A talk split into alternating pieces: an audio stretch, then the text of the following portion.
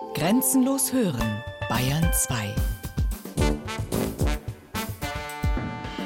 Zeit für Bayern. Features aus dem ganzen Freistaat. Sonn- und Feiertags kurz nach 12.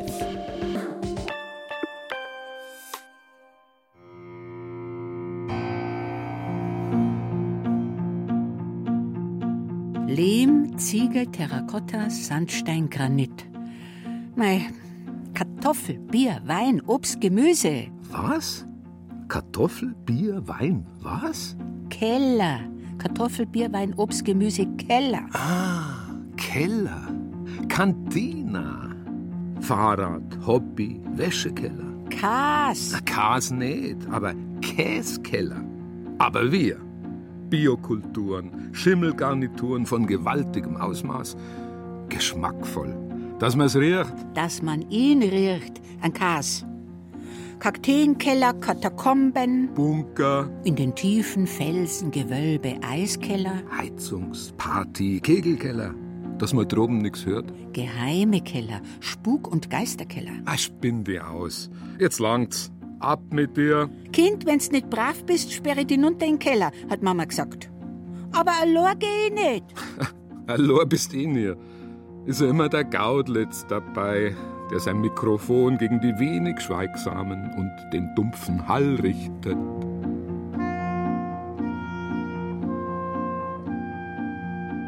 Okay, schauen wir mal runter. So, also, dann schließen wir mal auf. Das mal jetzt da Jetzt kommt der Schlossherr. Ja, naja, Schloss ja in, insoweit, dass da ein Schloss dran hängt, aber mehr schon nicht. So, dann schauen wir mal ein in die dunklen Katakomben. Also da herum, da geht das Licht noch. Hoffe ich. Jetzt warte mal. Ja, da herum geht's noch. Ja, ich schalte jetzt einmal, beziehungsweise ich zünde jetzt mal die Kerzen noch. Wie gesagt, unten haben wir mal Bodenstrahler eingebaut, aber anscheinend waren die nicht so kalte. Und jetzt Vorsicht, um die 35 Stufen gehen da jetzt runter. Der gute, Es wird dunkler ja, der gute Oberpfälzer Granit. und strahlend vor der Feuchtigkeit. Ja, strahlend auch von der Abstrahlung. Strahlt ja angeblich ein bisschen und äh, deswegen haben wir angeblich auch die hohen Krebsraten hier in der nördlichen Oberpfalz. Jetzt Vorsicht, weil das ist wirklich gefährlich. Warte mal. Was was für Abstrahlung? Naja, das ist, ähm, was ist das für Abstrahlung? Das darf halt so eine Art Uran sein und deswegen haben wir hier, schau her, mir hat schon beinahe herdenkelt. Warte mal, schauen wir mal. Herdenkel ist auch schön. Ja, warte mal. Immer echt einmal, weil das ist wirklich gefährlich. Ich meine, ich hätte ja heimgehen können, weil ich wohne ja 200 Meter weiter und hätte Taschenlampen holen können, aber das habe ich jetzt auch nicht. Jetzt warte mal. Tief in Bayern. Kellergeschichten aus dem Freistaat. Ein Feature von Wolf Gaudlitz. Erste Station. Ein Felsenkeller in der nördlichen Oberpfalz. Genauer am legendären Schafferhof in Neuhaus. Neuhaus, Heimstatt der alten Neihauser Feuerwehrkapellen und des Zeugelbieres. Der Schafferhofbesitzer Reinhard Fütterer lässt das naturbelassene, gesunde Bier ebenso meisterlich gären, wie er es in seiner Freizeit ausschenkt, derweil er seinen Lebensunterhalt als Kaminkehrermeister bestreitet. Ja, der Granit ist einfach als Boden zugehauen und dann hat man einfach alte Ziegel eingelegt. Und äh, mit denen ist der Boden ausgekleidet und da am Rand liegen praktisch so Granitseilen, auf denen sind die Holzfässer gelegen. Jetzt, äh, wenn man da hinten, jetzt warte mal, jetzt irgendwo habe ich noch ein Fassel, warte mal schnell, warte mal, da hinten habe ich noch.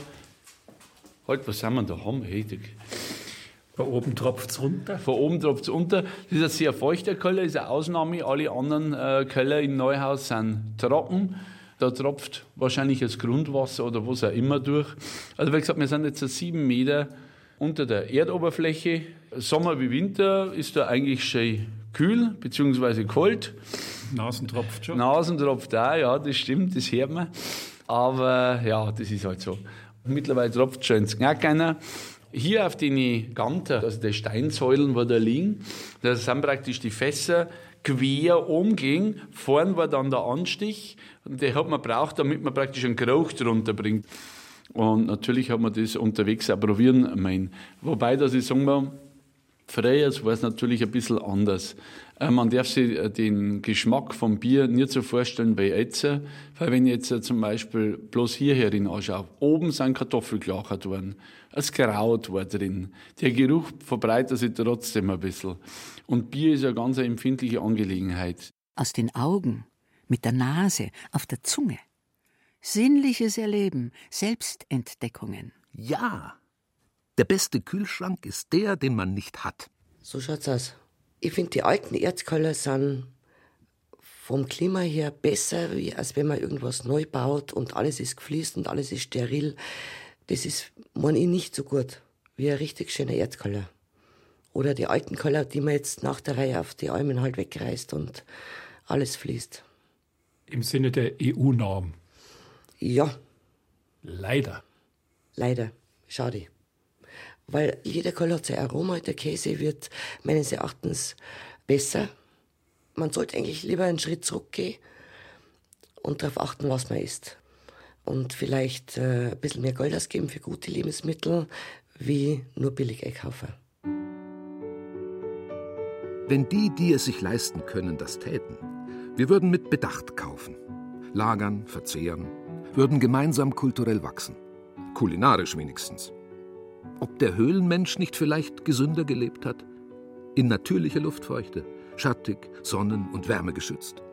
Gesünder gewiss als der von trockenen, beheizten Räumen und sich stets mit Feuchtigkeitscremes zuspachtelnde Energiesparhausbewohner. Den angeblich frischen Lebensmitteln geht es da nicht besser, wenn sie schon vor der Phase des Reifeprozesses chemisch gedüngt und besprüht werden, um letztlich wie eingebunkert in luftarmen, energieverschlingenden Kühlräumen langfristig auf den in weite Ferne gerückten Verzehr zu warten. Warten müssen. Lebensmittel leben, entwickeln sich natürlicherweise biologisch weiter. Die in den Konserven tun das nicht. Rein Ende, Schluss, tot. Farbstoff manipuliert, wie geschminkte Leichen. Anders in den Kellern. Zweite Station. Bergan. Zu Mittag am Mittag, dem sanften Ausflugsberg bei Immenstadt im Oberallgäu. Es ist kurz nach der Winter- und noch ein wenig vor der Frühlings- bzw. Sommersaison. Almen kennt man dort nicht, man nennt sie Alpen und einige wenige haben auch noch Keller. Zwei stapfen frohgemut durch den schweren Schnee. Es sind die Sennerin Gudrun Beck und ihr Sohn Matthias auf dem Weg zur Alpe Oberberg. Sennerin, geh mal her. Wenn man tief hinunter will, dann muss man hoch aufsteigen, oder? Ja, wir gehen ja rauf, wir werden von oben nach unten sehen. Ja, aber in den Keller, sagt Ach man, meistens so. geht man ja tief rein. Ja, der ist unterm Boden. Und da muss man jetzt erst durch den Schnee. Ja, weil der Käsekeller ist halt auf der Alpe oben. Wir haben der Bergkäse und der Keller ist ja auf der Alpe oben. Ja, Jetzt meint man oft, der Bergkäse wäre, weil also die Kühe auf der Alm stehen. Jetzt stehen die gerade unten, aber der Käse ist oben. Ja, der muss ja reifen. Letztes Jahr im Sommer haben wir den gemacht und jetzt reift er über den Winter. Und im Frühjahr haben wir dann einen gut gereiften Käse. Schweißgebadet am Mittag auf dem Mittagberg. Bei Gunzesried. Gunzesried Wir gehören zu Gunzesried. Es ist schon Gemeinde Bleichach, aber wir sind Gunzesrieder. Das stimmt. In Rest Bayerns kennt man natürlich Gunzesried eher als Bleichach, geschweige denn Immenstadt oder gar Oberallgäu. Ja. Wir machen alles Mögliche dafür, dass man das kennt.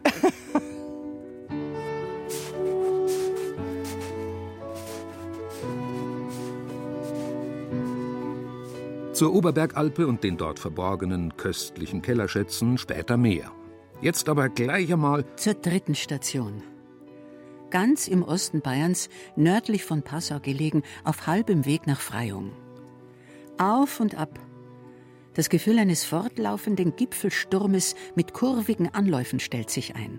Kraftfahrzeug und Fahrer sind gefordert.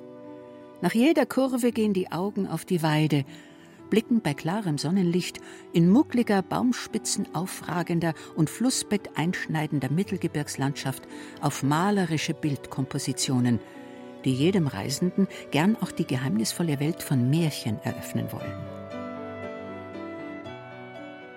So anders, so schön ist Bayern. Auf zackigem Granitfelsen eine Burg mit 800-jähriger Geschichte, Schloss Fürsteneck, mittendrin eine überaus hübsche Barockkirche und weitläufig darunter ein gewaltiger, wenn auch nicht mehr funktionstüchtiger Eiskeller, dem Spukgeschichten angedichtet werden. Eine historische Gestalt, eine Geschichte um ein schönes Weib, Afra, der vor etwas über 300 Jahren der hier vor Ort letzte Hexenprozess gemacht wurde auf das, so das strenge Dogma der Kirche, auch ihre Seele gerettet werde und nicht direkt zur Hölle fahre. Ferner ist im Burggemäuer noch ein Wirtshaus und ein Gasthof angegliedert. Michaela Windorfer, die Wirtin, ist eine sprichwörtlich Zugreiste aus dem Allgäu. ja, wir haben so ein Event-Team hier auch engagiert. Die veranstalten hier eine Spuknacht. Ja, und das ist eigentlich auch immer sehr, sehr beliebt. Da kommen Gäste von überall her, von der Schweiz, von Österreich, von Deutschland, von weit weg vor allen Dingen. Das ist ein bestimmtes Publikum, die entdecken einiges. Die Damen, sind die dann im Nachthemd, nur Kerzenlicht oder?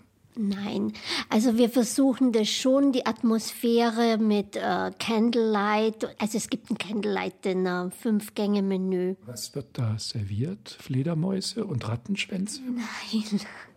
Also wir versuchen schon, unsere saisonelle und traditionelle Küche beizubehalten. Es gibt natürlich als Dessert gibt's dann einen Scheiterhaufen zum Beispiel. Es kommt immer ganz drauf an, was wir gerade für Ideen haben.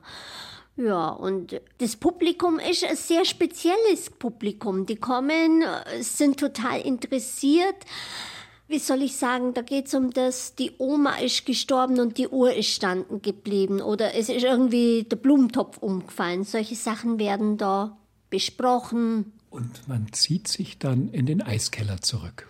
Die haben verschiedene Stationen hier aufgebaut. Die haben ungefähr sechs Stationen. Da geht es über den Heuboden, in den Eiskeller, in den Weinkeller, auf den Dachboden, dann haben sie im Kaminzimmer hinten eine bestimmte Stelle und halt überall, wo es so magische Orte oder wo sie meinen, es sind bestimmte magische Orte. Die untersuchen auch die Luftzirkulation, also Wärme- und Kältebrücken und das Team, die sagen halt schon immer, es spukt nur bei jedem so weit, was jeder Mensch zulässt. Es gibt Menschen mit einer unglaublichen Fantasie, die drehen sich um und sehen hinter sich einen Geist.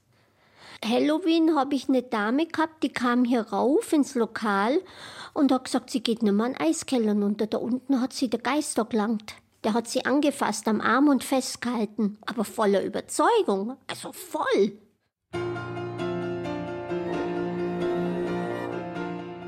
Der Schlossherr selbst, ein Fachmann in Sachen Hopfen- und Braukunst, seit Jahren pensioniert, doch nach wie vor ein gefragter Mann unter den Bierbrauern und Hopfenbauern. Dr. Adrian Förster hält nicht viel vom Spuk und dessen Gruselklientel. Es gibt eben wirklich Personenkreise, die damit etwas anfangen können. Es ist ja ganz interessant, wenn Sie den Keller anschauen, dann können Sie ja hier durch gezielte Verhallungen, ja, können Sie ganz interessante akustische Effekte erzielen. Nicht? Also ich kann das nicht, das machen dann Profis oder Geisterjäger oder irgendwie und außer Fledermäusen aber nichts gefunden. Solange Sie meine Fledermäuse in Ruhe lassen hier, ähm, dürfen die sich durchaus hier austoben. Wie gesagt, mit den akustischen Effekten, glaube ich, kann man hier ganz schön was betreiben. Das nehme ich schon an. Weil das ja, das ist ja sehr vielschichtig. Das halt dann in verschiedene Richtungen und Departements von dem Keller. Und muss ja nicht Wahn sein, muss auch nicht Delirium sein, aber in Vorstellungen generell, dass man halt irgendetwas vernimmt, irgendetwas verspürt, das man jetzt nicht als das Alleralltäglichste und Prosaischste anschaut. Also ich muss sagen, das gehört mit zum beeindruckendsten, was ich gesehen habe an Kellern. Also tatsächlich hier wurde richtig Bier umgesetzt. Ja, ja gut, ich meine, die Hälfte war ursprünglich hier mal eigentlich Eiskeller. Sehen also hier der Durchbruch, wenn wir weiter hintergehen, ist Eiskeller, dahinter ist Eiskeller. Also die Hälfte ungefähr war Eiskeller. Es war einmal und ist dennoch immer noch in der Erinnerung an früher. Das Frühjahr wurde in den 70er Jahren technisch abgelöst. Bis dahin braute man noch im Schloss und belieferte Wirtschaften weit um mit Eisblöcken. Zu Zeiten, da der an diesem Ort letzte Erbe der Brautzunft das Einkellern noch lernen konnte. Als ein in den Granitfels reingehauener großer Keller, Naturkeller für die Lagerung von Eis. Das hat man im Winter also immer in irgendeiner Form gewonnen und hat das dann in den Keller verbracht. Die eine Hälfte war Lagerung von Eis und die andere Hälfte vom Keller war dann ungefähr Gären und Lagern vom Bier. Früher hieß das ja auch nicht Kühlschrank, sondern Eisschrank. Da war die eine Hälfte von so einem Schrank war eigentlich voll gefüllt, voll gepackt mit Eis, bis das dann dahingeschmolzen ist und in der anderen Hälfte war es Bier. Also war eigentlich auch wichtig, das Eis als Kältequelle für die Wette. Es war, war einmal und ist heute nur mehr leerer Raum, in der Höhe mit ein paar hundert schwer auszumachenden Fledermäusen spärlich ausgefüllt und am Boden hin und wieder mit einigen eingeschworenen Geisterjägern und Spuksuchenden? Plötzlich aber in einem Seitentrakt des riesigen Kellergewölbes ganz anderes Leben. In Ruhestellung bei einer Dauertemperatur von fünf bis acht Grad. Ja, ja, und bei uns ist natürlich so, dass äh, wir hier die Oleander schon irgendwo verbringen müssen. Und jetzt haben wir eigentlich die Oleander hier in so einem Seitenteil von dem Eiskeller drinnen. Da sehen Sie auch noch äh, bestimmte Lampen. Das sind so Tageslichtlampen. Der wird also dann gezielt auch mit Licht versorgt, damit er den Winter hier übersteht. Nicht? Wir haben ja also immer überlegt, was man mit dem Raum eigentlich noch anfangen kann. Das sind ja relativ große Flächen. Also bis auf den Oleander ist uns jetzt noch nicht sehr viel eingefallen. Und wie gesagt, die Spukbegeisterten, die hier dann äh, drinnen ihre etwas jenseits realistischen Erlebnisse damit bekommen. Aber wir haben schon hin und wieder, wenn wir mal eine Führung machen, äh, Leute dabei gehabt, die asthmatische Beschwerden haben. Und wenn ich also ein bisschen länger plaudere, dann dauert das eine Viertelstunde oder irgend sowas, weil man ja erklären muss, was da los ist. Und die gehen raus und sagen, ich atme jetzt wesentlich freier und besser. Also es ist schon eine gewisse Reinluftatmosphäre da drinnen. Ähnlich wie Bergwerkscharakter, nicht? Bergwerkscharakter. Eindringen in den Berg, aber dem Berg etwas zuführen, bringen, ihm nichts entreißen. Noch einmal zurück zum gleichfalls jahrhundertealten Felsenkeller unterhalb des Schafferhofes im oberpfälzischen Neuhaus. Sein drahtiger Besitzer und herrlich munterer Wortführer, der Kaminkehrermeister Reinhard Fütterer. Vorsicht, jetzt nicht mehr weitergehen, weil da ist schon mal wie eingefallen. Da steht das Wasser drin, glasklar. Siehst du das? Da hinten ist die aber nicht unterschätzen. Das ist da hinten 70, 80 Zentimeter tief und das läuft dann irgendwo hinten an Rangasse, weil das ist eine Hanglage und da haben die da extra, das nochmal weiter aber ich weiß nicht, da glaube ich, gehen wir nicht hinter. Und logisch, man braucht Geschichten für so einen Keller und da äh, ist unsere altgediente weiße Frau eingemauert. Also wir haben halt da mal Kellerführung gemacht, dann sagt man halt, Mensch, da haben sie mal wie eingemauert. Aber ich habe keine Ahnung, für was das das gemacht haben. Ist eine Abstütze, damit irgendwo Decken eingefallen ist oder oder ist ein Gang, wo angeblich irgendwo nach Neuhaus irgendwo hingeht, der Fluchtweg? Weil früher sind ja die Felsenköller auch zum Schutz, haben wir da ja hergenommen, weil die Schweden eingefallen sind und so weiter. Äh, hat man sich da verschanzt, soweit das möglich war. Ich will es nicht erforschen, das kann einmal wer nach mir machen und kann die Abmauerung einmal abmauern und schauen, was dahinter ist. Vielleicht kommt er auf diesen berühmten Geheimgang, wo immer gemunkelt wird in Neuhaus. Also wir haben leider keine Geister herin. Das haben andere. Wir haben bloß einen Zeuge herin. Aber geistig gut beieinander. Geistig gut beieinander. So, schauen wir mal auf. Jetzt Vorsicht, weil das ist wirklich gefährlich. Eigentlich ist doch schade, der Keller hat ja seinen Zweck. Ja, aber das ist halt so. Das ist der Lauf der Zeit. Ähm, ich kann die Zeit nicht wieder, wenn du das magst, dass du wieder alles hier unten lagerst und so, das wäre natürlich auch kostengünstiger, weil ich brauche auch keinen Strom für Kühlung und so weiter. Aber wie gesagt, bei den Mengen, die wir brauchen, das, das geht da hier unten einfach nicht. Das ist, ist einfach zu umständlich.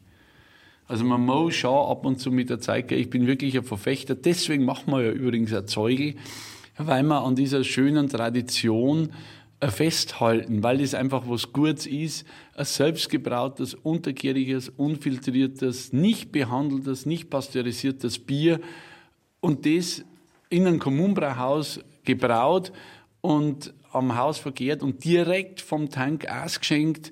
Ja, was Schöneres gibt's doch eigentlich gar nicht. Da ruft einer. Ja. Hallo? Ja. Wer ist denn? Ach, Albert, du bist es. Ich komm schon. Ja, ja, das Bier müssen wir heimfahren, weißt du, der, das ist mein Nachbar, der Peter Simmer Albert, der hat einen Bulldog, weil ich hab keinen Bulldog und der fährt mir immer das Bier haben. Vorsicht, Vorsicht, Vorsicht. Ja, und da sieht man, siehst, weißt du, wo das jetzt noch benutzt wird, weil wir das jetzt sehen, äh, von einem Landschaftsgärtner wird das herunten benutzt, der dort äh, Triebe zur Veredelung da herunten lagern, wenn man sieht verschiedene. Siehst du das? Die ja. heutigen Keller sind ja alle zu warm. Genau, genau. Und der lagert auch äh, der baut selber auch ähm, Erdäpfel und solche Sachen an. Äh, ich glaube, da hat er zehn verschiedene Sorten, alle möglichen. Und die lagert er auch da herunten, weil er sagt, das ist am besten, weil er treibt nicht und das ist optimal da herin. Ja, und da lagert er es immer ein. Weil uns kein anderer Keller sagt, äh, kann man so gut lagern wie da herin. Und jetzt kriegst du von mir nur ein paar Erdäpfel mit. Erdäpfel, Zeugelbier und nur immer kein Kas. Kriegst schon noch. Musst aber retour ins Allgäu. Zurück auf die 1875 erbaute Oberbergalpe zu Gudrun und Matthias Beck mit ihren Kellerschätzen. In der Käsekeller, da liegen sie vom letzten Sommer noch. Ja. Und da können wir dann probieren.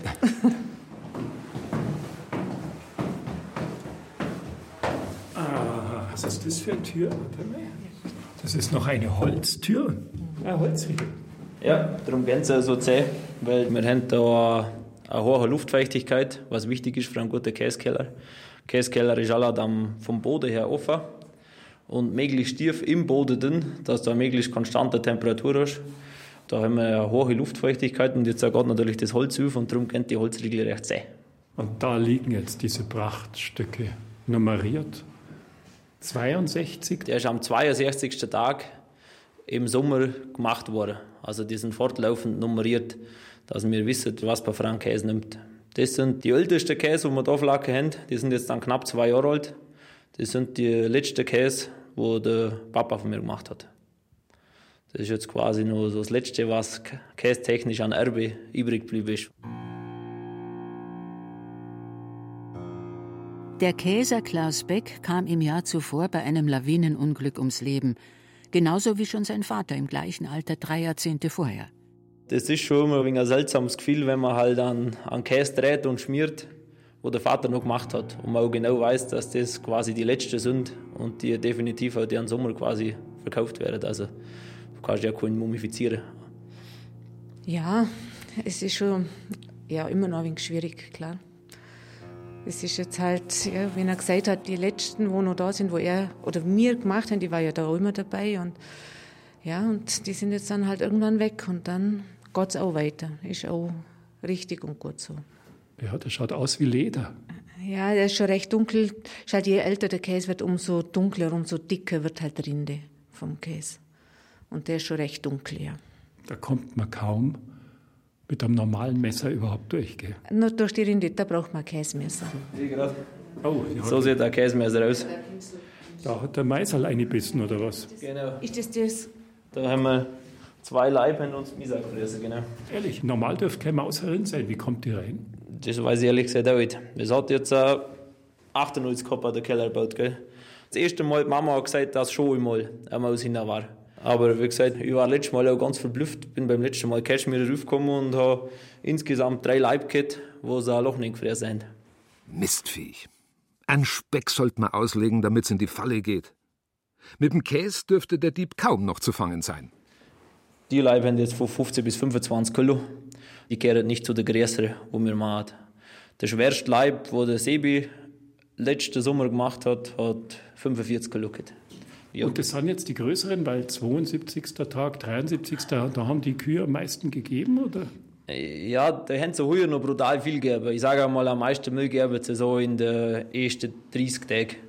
Aber die Käse, das waren da die größten, aber die haben wir schon verkauft. Das sind ja quasi die, die zuerst gemacht worden sind. Aber Bergkäse, bis man verkauft, sollte halt ungefähr fast drei Monate gelagert sein, dass er noch was schmeckt. Und das sind quasi dann die ersten, die wir verkaufen. Und darum sind die Nummer da. Gudrun, jetzt ist das ein ganz sinnliches Abenteuer auch. Ja, der Geruch ist auf der einen Seite schon ein bisschen streng. Ja, und wenn man sie halt dann so sieht, wie sie da liegen, das ist halt, bei uns ist es einfach ein wenig unsere Existenz und irgendwie ist man dann auch stolz, wenn man sie so da liegen sieht und die sind schön und man weiß, sie sind eigentlich alle gut geworden und ja, das ist schon schön. Ein schönes Gefühl schon, ja. Ja, unsere Schätze sind der Hunde. Da wird nichts von außer ingegriffen, sondern das ist so, wie es ist. Die Feuchtigkeit kommt vom Boden. Wenn es dann einmal zu feucht ist, lüftet man ein bisschen, aber im Prinzip greift man da so jetzt nicht in. Man lässt so, wie es ist. Also da herrscht diese Flora einfach vor und so wird die normalen Schimmelspuren einfach unterdrückt. Da ist jetzt an, an keinem Käse, so die blaue, die schimmelt da. Also ist jetzt ein Keller, wo halt die Rotkultur quasi jetzt auch vorherrscht, in der Luft und überall. Du könntest jetzt in dem Keller keinen Weißlacker oder so lagern. Das geht in eine andere Richtung, also da, da jetzt nichts wäre. In andere Richtung. Ich schlage vor Wein. Oder Essig. Beides. Aber erst Wein und dann. Erst der Wein, dazu der Main. Das unterfränkische Sommerhausen. Barock in so sehr vielem. Scheinheilig bestenfalls frei nach Luther. Weltoffen, lebenslustig, gewölbt. Zwischen all diesen Attributen der auch lukrativen Sinnlichkeit, einer, der als Wein- und Essigproduzent, als Feinschmecker und Menschenfreund das Motto exklamiert, das Leben ist zu kurz, als dass man von schlechtem Wein kosten sollte. Ernst Gebhardt vor einem alten Gemälde auf halbem Weg zum Keller. Das Gebäude ist über 300 Jahre alt. Hier war mal ein wunderschöner Bacchus, der aber leider im Rahmen des Umbaus etwas durch Wasser gelitten hat. Ich sage immer, das ist unser Sumo-Ringer, der vergeblich versucht, die Trauben auszupressen. Aber es ist nicht so, dass Wasser zu Wein wird hier. Gott sei Dank nicht. Da braucht man keine Angst zu haben. Sonst könnte man sich nicht mehr waschen. Wahrscheinlich. Aber wer sich mit Wein waschen kann, der soll ja noch sauberer werden als mit Wasser. Ich glaube, das war der Essig. Zu dem kommen wir nachher noch. Mit jedem Schritt herunter, und man merkt es auch in der Akustik, es wird gedämpfter und gedämpfter, nimmt die Nase neue Sinne auf. Ja, unbedingt. So ein Weinkeller nimmt im Laufe seines Lebens schon viele Gerüche auf, das ist ganz klar. Und es wird kühler. Wir haben hier eine Temperatur von 10 Grad plus. Und zwar fast über das ganze Jahr. Das ist ein richtig schöner Gewölbekeller. Und man weiß auch nicht, wie alt der ist. Vielleicht 400, 500 Jahre alt. Man hat ja damals auch für die Ewigkeit gebaut. Größtenteils ist es ja so, dass die Häuser gar nicht direkt auf diesen Kellern sitzen, weil wahrscheinlich der erste Bau über dem Keller entweder abgerissen oder abgebrannt ist oder sonst was. Und äh, danach irgendein Haus draufgebaut worden ist. In dem Fall war es das Haus des Herrschaftsrichters. Das Haus steht direkt neben dem Schloss und man sieht ja an der Größe des Kellers, dass der Richter einen ganz ordentlichen Durst gehabt haben muss. Also das war früher der Stückfasskeller und da waren bestimmt 15, 20 Stückfässer herin alle mit einem Fassungsvermögen von 1000 bis 1200 Liter. War schon ganz schön viel, wenn der das alles in einem Jahr hätte trinken müssen. Mann, oh Mann. Es gab noch kein Geschworenengericht seinerzeit, aber es gab die Kirche, mit der er sehr wahrscheinlich verbandelt hat sein müssen. Und die waren ja nun auch trinkfest. Hier gibt es untypisch große Keller, die noch vor der Reformation Keller von Klöstern waren, die hier ihren Wein haben bereiten lassen und die nach Fertigstellung des Weines diesen Wein abgeholt haben. Vor der Reformation, da wurde mehr gesoffen, jetzt ist es evangelisch. Also eine Feste vor der Feste Würzburg. Ja, aber der Graf konnte sich nur deswegen halten, weil er Reichsmundschenk war und sein Ohr am Mund und sein Mund am Ohr des Kaisers hatte. Ansonsten hätte der Bischof einen großen Schnaufer getan und der Graf wäre weg gewesen. War eine Mini-Grafschaft, Winterhausen, Sommerhausen, Lindelbach und damit konnte er anscheinend damals sehr gut leben weil die Bürger fleißig waren und weil der Wein und die übrigen Feldfrüchte guten Absatz gefunden haben. Früher war es ja so, da hat es ja auch keinen Tee oder Kaffee gegeben. Der Winzer hat dann seinen Krug mit Most neben dem Bett stehen gehabt und hat früh nach dem Aufwachen neben sich gegriffen und gleich früh einen Schluck vom Most genommen, um sich so den Geist des Weines für den Tag wieder einzuverleiben.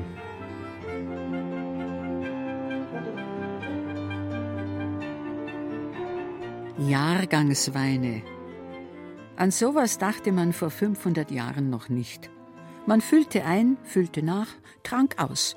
Gute Ernte, großer Trunk, kleine Ernte, kleine Schlucke. Und als dann Tee und Kaffee kamen, wurde nicht mehr rund um die Uhr Wein getrunken, es bildeten sich erstmals Reserven.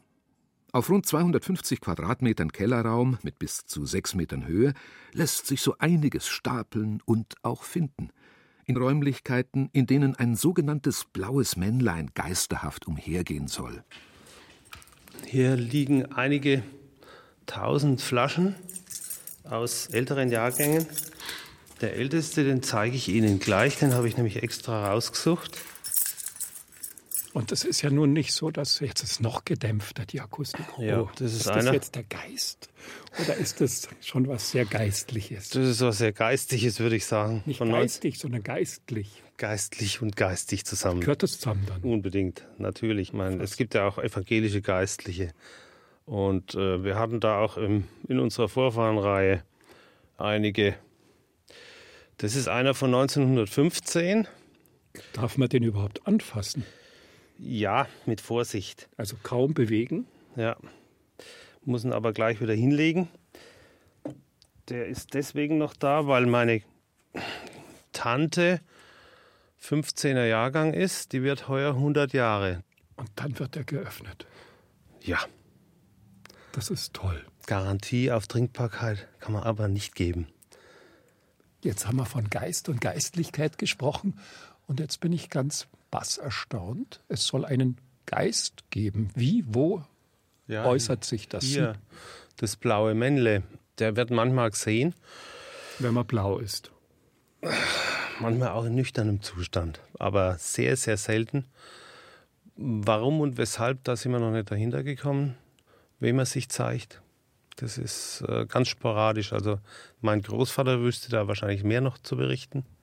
Weil ein Freund von ihm, der war Maler aus Weimar, der hat dieses blaue Männle wohl mehrmals zu Gesicht bekommen. Es existiert da nämlich ein Bild, wie er in seinem Bett sitzt, ihm die Haare fast zu Berge stehen und das blaue Männle mit einem Krug voll Most zu ihm ans Bett kommt. Also es scheint ein recht positiv und angenehm gesinnter Geist zu sein, der dem Normalsterblichen kein Böses will. Vorausgesetzt, er lehnt den Trunk, den Krug nicht ab. Ja, wahrscheinlich.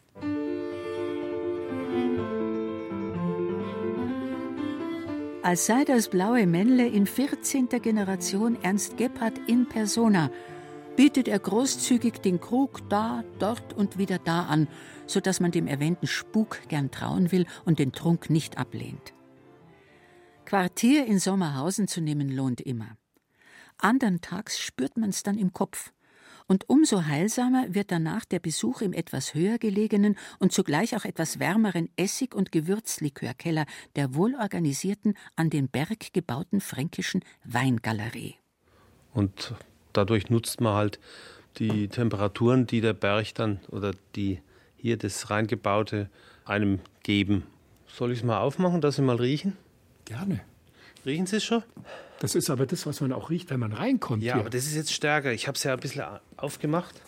Das mit 1, 2, 3, 4, 18 Flügelschrauben rundum festgezurrt. 100 Liter. 200. Ja, doch noch ein bisschen anlüften.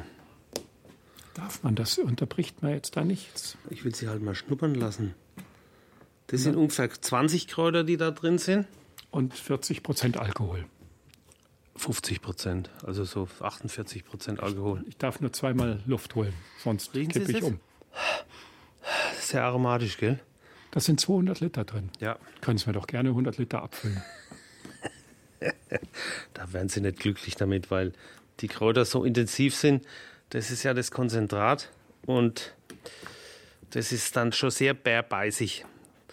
Wenn Sie den Rumorknecht jetzt noch probieren, dann werden Sie merken, dass Wie heißt der? Rumorknecht, das war der Dorfbüttel, der hatte hier seinen eigenen Turm, also der Dorfpolizist, und ein Verlies, das nebendran im Nachbarhaus unterirdisch angesiedelt war und er hat jeden, der nicht mehr funktioniert hat, dort eingesperrt, bis er wieder funktioniert hat. Ein Mensch, der nicht funktioniert, klingt mechanisch. Ich sage das deswegen, weil unser Kräuterlikör mit ihrer Darmflora genauso fungiert. Und wenn Sie Probleme mit der Darmflora hätten oder mit der Magenflora, dann trinken Sie ein Glas Rumorknecht und dann funktioniert die Darmflora wieder. Aber ich habe dann noch einen anderen schönen Kräuterlikör, der hat es noch mehr in sich, noch mehr als 40 Kräuter. Also es ist keine Art Magenbitter, es ist schon direkt eine Medizin. Auf jeden Fall beide. Man kann sie aber auch als Vor- und Nachtrunk äh, zu sich nehmen. Das ist ja das Schöne. Man sagt ja, Käse schließt und öffnet den Magen. Genauso macht es dieser Likör auch. Ja. Und der gelbe ist dann natürlich noch zuträglicher, weil da noch unter anderem ein Wachmacher enthalten ist, der noch zusätzlich anregt.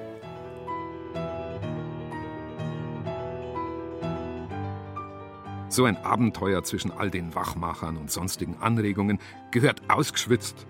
In der Nähe Ulms auf bayerischer Seite gibt es einen niedergelassenen Arzt, der sich und seiner Familie vor Jahrzehnten ein nicht nur schönes, sondern auch merkwürdig unterkellertes Anwesen kaufte.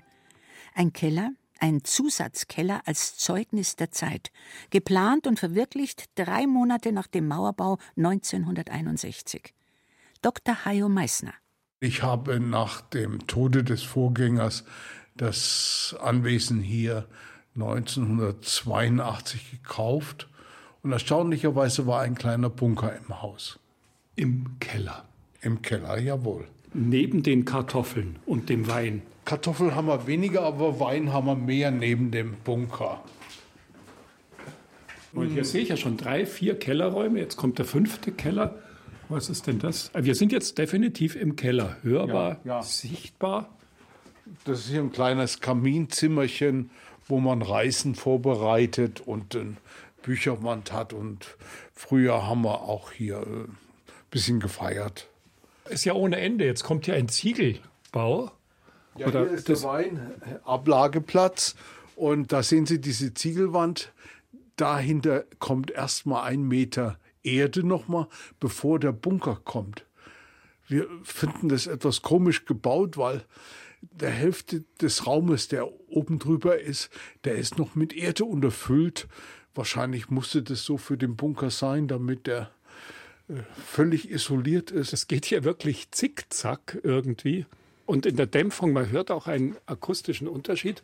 Alles weiß und da ist eine Schiffstür, quasi eine feuerdichte.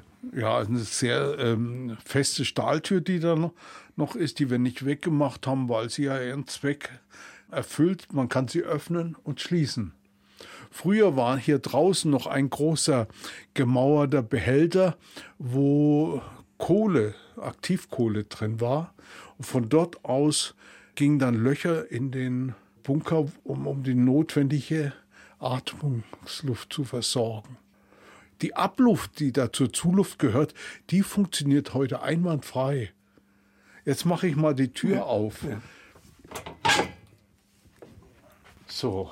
Oh, riecht nach Fichtennadel ein Bett, also es ist ein Bunker mit einem Bett, mit einer ja. Ruheliege. Wir wussten nicht, was wir mit dem Bunker machen sollten. Da ist uns nichts Dümmeres eingefallen, als eine Sauna reinzubauen. Und Wasser reinzulegen, Heizung reinzulegen. Und das ist jetzt unser Sauna- und Ruheraum. Und hier ist noch ein hervorragend funktionierender Abluft übers Dach nach oben. Kann man einschalten? Funktioniert er? Ja. Und warum übers Dach? Damit die Russen, wenn sie dann gekommen wären, nicht wissen, wo der Bunker Lüftung ist. Jawohl. Ja, der Lieblingskeller ist eigentlich schon die Sauna, weil ich da in Ruhe liegen kann, in Ruhe lesen kann. Mein Lieblingskeller ist der Bunker, jetzt umgestaltet als Sauna. Bombensicher. Wenn oben die Diebe sind, man kriegt hier nichts mit. Ja, ich kann die Tür von innen zuhalten dass ich nicht geklaut werde. Nee, das meine ich gar nicht, sondern man kann entspannt seinem Saunieren nachgehen, man kommt rauf und sieht die Wohnung leer und kriegt nichts mit. Das sollte man aber nicht senden, sonst äh, freuen sich die Diebe, wenn wir in der Sauna sind. Aber wir sind in Senden. Ja, ja. Aber es ist doch ein heißes Pflaster hier. Bei uns wurde schon zweimal eingebrochen. Das war hier der Fluchtgang hier diese Eisentür rechts. Da konnte man durch eine Betonröhre nach oben steigen und flüchten. Die Fluchtröhre aus dem Keller muss nicht mehr benutzt werden. Es geht iller aufwärts und noch einmal mitten hinein ins Allgäu. Immer kellerwärts? Kellerwärts, Käswärts, Kemptenwärts. Zu Thomas Breckle, dem wahrscheinlich leidenschaftlichsten Käsekenner zwischen den Pyrenäen und Pyramiden, zwischen Sardinien und Sizilien und unzähligen Alpen und Almen von Sarajevo bis Nizza. Thomas Breckle, der Profisportler und Skilangläufer? Nationalmannschaft 90er Jahre? Ja, der.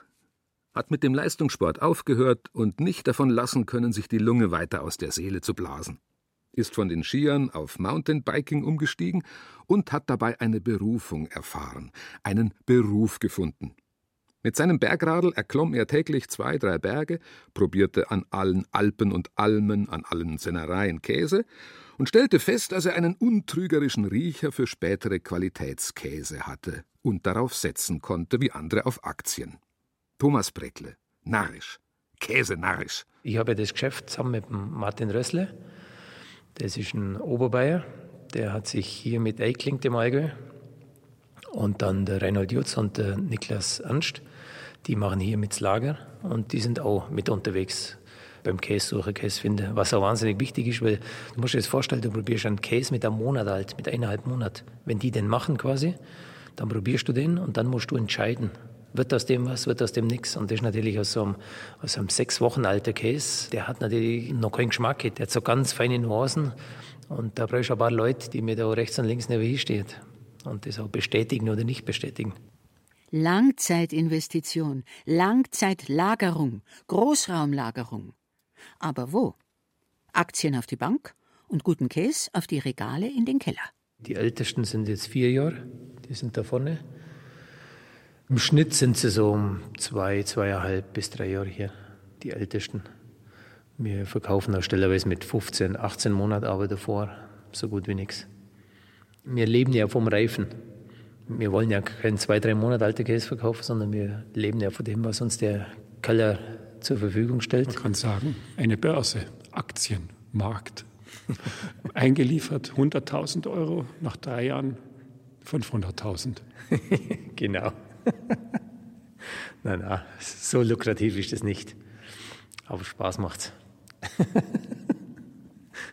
Man riecht das Geld, das ist das Schöne. Ah ja, Man genau. Sagt, Geld stinkt nicht. Genau, du hast es immer auf der Hand. Du hast das Bar auf der Hand. Und zwar jede Woche. Wir schmieren ja jede Woche die ganzen Leib durch. Und vor Hand, hier wird ja wirklich alles noch vor Hand geschmiert. Und du hast das, das pure Geld quasi in der Hand. Dass diese Bank der alte Stiftskeller des Klosters Kempten, vor der Pleite gerettet, also nicht zugeschüttet wurde, ist dem findig fröhlichen Unternehmergeist seines neuen Investors Thomas Breckle zu verdanken. Ja, mei. Weil die Leute ringsherum immer gefragt haben, sag mal, wieso schmeckt neuer Käse so anders wie alle anderen? Die hat ja eine Würze, der hat eine Fruchtigkeit und dann gesagt, ja mei, das ja mei ist halt immer wieder gefallen. Ja mei, wieso schmeckt er anders, weil er anders produziert wird. Und immer wieder dieses bayerische Wort Jamai. Und dann haben wir gesagt, das ist es. Und weil du Jamai alleine nicht stehen lassen darfst, das ist ein bayerisches Gebrauchswort, haben wir halt Leibspeis angefügt. Also Leib von der Leibware mit AI. Mit Leib und Seel. Das eine ist der Laden, das andere aber das Allerheiligste, das man gesehen, gerochen, gefühlt, gelebt, geschmeckt haben sollte, um zu wissen, dass bei der nächsten Hausplanung eben nicht nur ein Fahrrad, Party, Hobby, Heizungskeller, sondern unbedingt auch ein naturbelassenes Speisekammerkellerchen Berücksichtigung finden muss. Wir leben natürlich von der Feuchtigkeit hier. Gell? Jetzt haben wir hier 30 Meter reingelaufen. Ja, der Keller ist gute 120 Meter im Hang drin und gute 10 Meter Erde drüber. Und jetzt, jetzt, jetzt kommt die Geschmacksexplosion, die erste. Die Nase sagt, ja, hier sind wir richtig.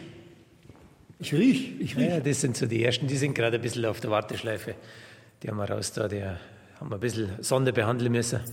Das sind so Alpkäse vor, vor zwei Jahren. Aber der eigentliche Keller, der ist da. Achso, da. Ja, jetzt geht's. Alles abgesperrt. Habt ihr Angst, dass die Meisel reinkommen? Oder? Nein, es ist schon so. Du musst es auch von der Veterinäre aus, klar, und, und du musst ja einen eigenen Bereich schaffen dafür. Und weißt ja nie, wer da so rumhampelt. Also, uns macht auch einfach ein bisschen abgeschlossen. Also, Pi mal Daumen, ich würde sagen, 150 Käse von 40 Kilo aufwärts, das Stück. Na, nicht schlecht, aber 150, da bist du ein bisschen zu wenig. Hinter drin sind ja noch, noch viel, viel mehr. Die sind ja doppelt gelegt. Aber vorne die jetzt, die haben wahrlich so um die 40 Kilo. Da bist ganz gut. Und der erste Aha. hat aber 60, der, wo 100. ich gleich rein. 100. 100 Kilo. Sind, sind Emmentaler, sind Uremmentaler. Also der, das ist vielleicht 90 oder so, aber da, die da, die Großen, die haben schon, da sind wir schon bei gute 100. Manche haben 103, 4. Aber die brauchen die Masse zum Gären. Also hier ist jetzt ein Traschzementboden haben wir hier gelegt. Das ist ein diffusionsoffener Boden. Und das Volumen, das Volumen hier, der Käse lebt natürlich von dieser Luftmenge. Heutzutage wird ja viel zu viel Käse in viel zu kleine Räume packt. Und dann entsteht das Ammoniak und das hast du halt hier nie. Und du hast immer diesen Ausgleich. Und wenn du das jetzt hier so fühlst, äh, du wirst nie glauben, dass es hier fast 100% Luftfeuchtigkeit hat. Hat es aber. Aber bei 10 Grad sind natürlich 100 Prozent was anderes wie bei 15 Grad. Bei 15 Grad regnet es hier runter. Äh, ja, ist schon, schon recht massiv, weil der hat jetzt 240 Quadratmeter hier. Und da haben wir dann der nächste. Den machen wir jetzt dann als nächstes auf, weil wir brauchen Platz. Da, wo das schwarze Tor da ist. Rund 70 Tonnen handgeschmierter Käse, die wöchentlich von drei Mitarbeitern rundum behandelt werden zwei, drei, vier Jahre lang gelagert, gereift und dann gekauft auf Märkten zwischen Freiburg und Hamburg, zwischen Kempten und Köln. Eingelagert, nicht eingesperrt, in einem Tresor für die Gaben der Natur. Wir haben ja die Keller wirklich ganz, ganz geschickt gebaut. Es ist ja mal ein ganz alter Herr reingekommen und der hat uns drei Kerzen hier reingestellt und hat gesagt, wir sollen sie mal über den Tag beobachten. Die sind in der Früh, sind die reinbrannt, also die Flamme, die haben wir auf den Boden gestellt. Mittags waren sie still, abends sind sie ausbrannt. Durch die ganz leichte Aha. Luftbewegung. Das spürst du natürlich nicht, so wenn du da stehst. Aber wenn die Flamme siehst, die macht die Bewegung. Und das heißt, hier ist immer Luftaustausch.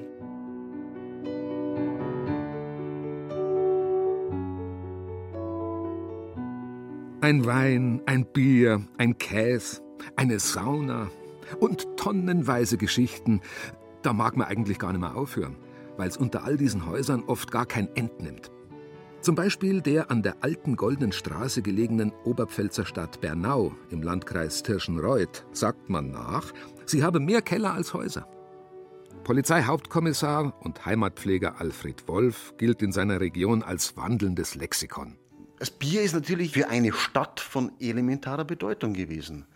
Bierbraurecht das hat man ja schon im 14. Jahrhundert bekommen, die Erlaubnis von Karl IV. Das durfte man nicht überall brauen und es hat auch dieses Recht der Meile Wegs gegeben, in der mehr oder weniger in einem gewissen Umkreis um eine Stadt alle verpflichtet waren, das Bier oder die Ware hier zu kaufen, nicht in den Nachbarort. Das war also ein Recht, das natürlich für den Wohlstand der Stadt auch sehr, sehr wichtig war. Jetzt geht's noch ein Stock tiefer. Jetzt geht's ein ganz Stück tiefer. Und vom Holz zu Stein. Vom Holz zu Stein und dann sieht man eigentlich, was die Leute, wenn man sich das vorstellt, früher geleistet haben, aus dem Stein diese Räumlichkeiten rauszuhauen. Es war ja ein unheimlicher Aufwand, ja, ja eine unheimliche Arbeit. Aber es sind keine Geheimkeller, sondern. Nein, es sind richtig organisiert angelegte Keller. Man muss sich ja vorstellen, die haben auch wirklich, ob das die Kartoffeln waren, ob das Bier war, es hatte verschiedene Lebensmittel gegeben, die Kälte gebraucht haben. Und was hat man dann auch gemacht? Man hat ja nicht nur die Sachen in den Keller, sondern man hat im Winter auf den Teichen Eis geschnitten. Es ist also in den Teichen Eis geschnitten worden und diese Eisblöcke sind dann mehr oder weniger, wir kommen dann gleich hin, in den Keller gelassen worden und die Eisblöcke haben dann eigentlich bis im August gehalten und haben im Prinzip für ausreichende Frische in diesen Kellern gesorgt. Das war also wirklich ganz, ganz wichtig, dass die Keller nicht nur Keller waren, sondern dass die Keller auch gekühlt werden mussten. Jedes Haus ist unterkellert. Was haben die Leute früher gemacht, wie sie die ersten Häuser gebaut haben? Sie haben Keller geschaffen, um ihre Nahrungsmittel haltbar zu machen. Der Keller war elementar wichtig über Jahrhunderte. Und mir kann es auch aus der Chronik entnehmen, dass Bernau mehrfach abgebrannt ist. In der Zeit, in der Bernau abgebrannt war und wieder aufgebaut wurde, haben die Leute in den Kellern gelebt.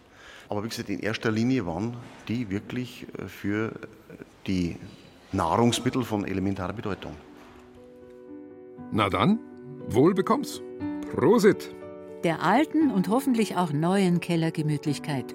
Und guten Appetit! Tief in Bayern. Das waren Kellergeschichten aus dem Freistaat. In Zeit für Bayern hörten Sie ein Feature von Wolf Gaudlitz. Gesprochen haben Ilse Neubauer und Heinz Peter.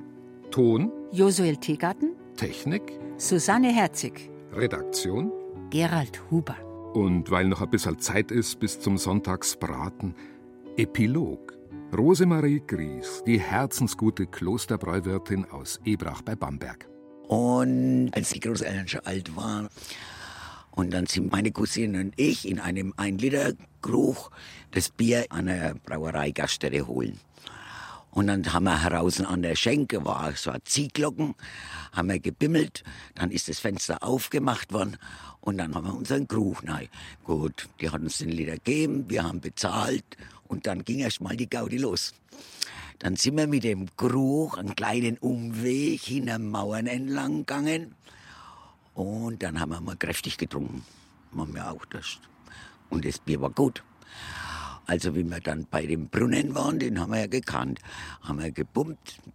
Und dann ist das Wasser rausgelaufen, das haben wir in den Krug rauslaufen lassen. Dann haben wir mir reingeschaut, fehlt noch was. Und meine Cousine mir gesagt, tu noch ein wenig Wasser rein. Und dann sind wir zu den Großeltern gegangen. Haben natürlich nicht gesagt, dass wir da einmal getrunken haben. Und der Großvater, der war ganz genau, der hat immer reingeschaut, hat gesagt, also, das stimmt, die hat gut eingeschenkt. Weil er so fleißig war, kriegt er auch einen Schluck. Wenn der gewusst hätte, dass das mit Wasser vermischt wäre, hätte er uns wahrscheinlich nicht mehr zum Bier holen geschickt.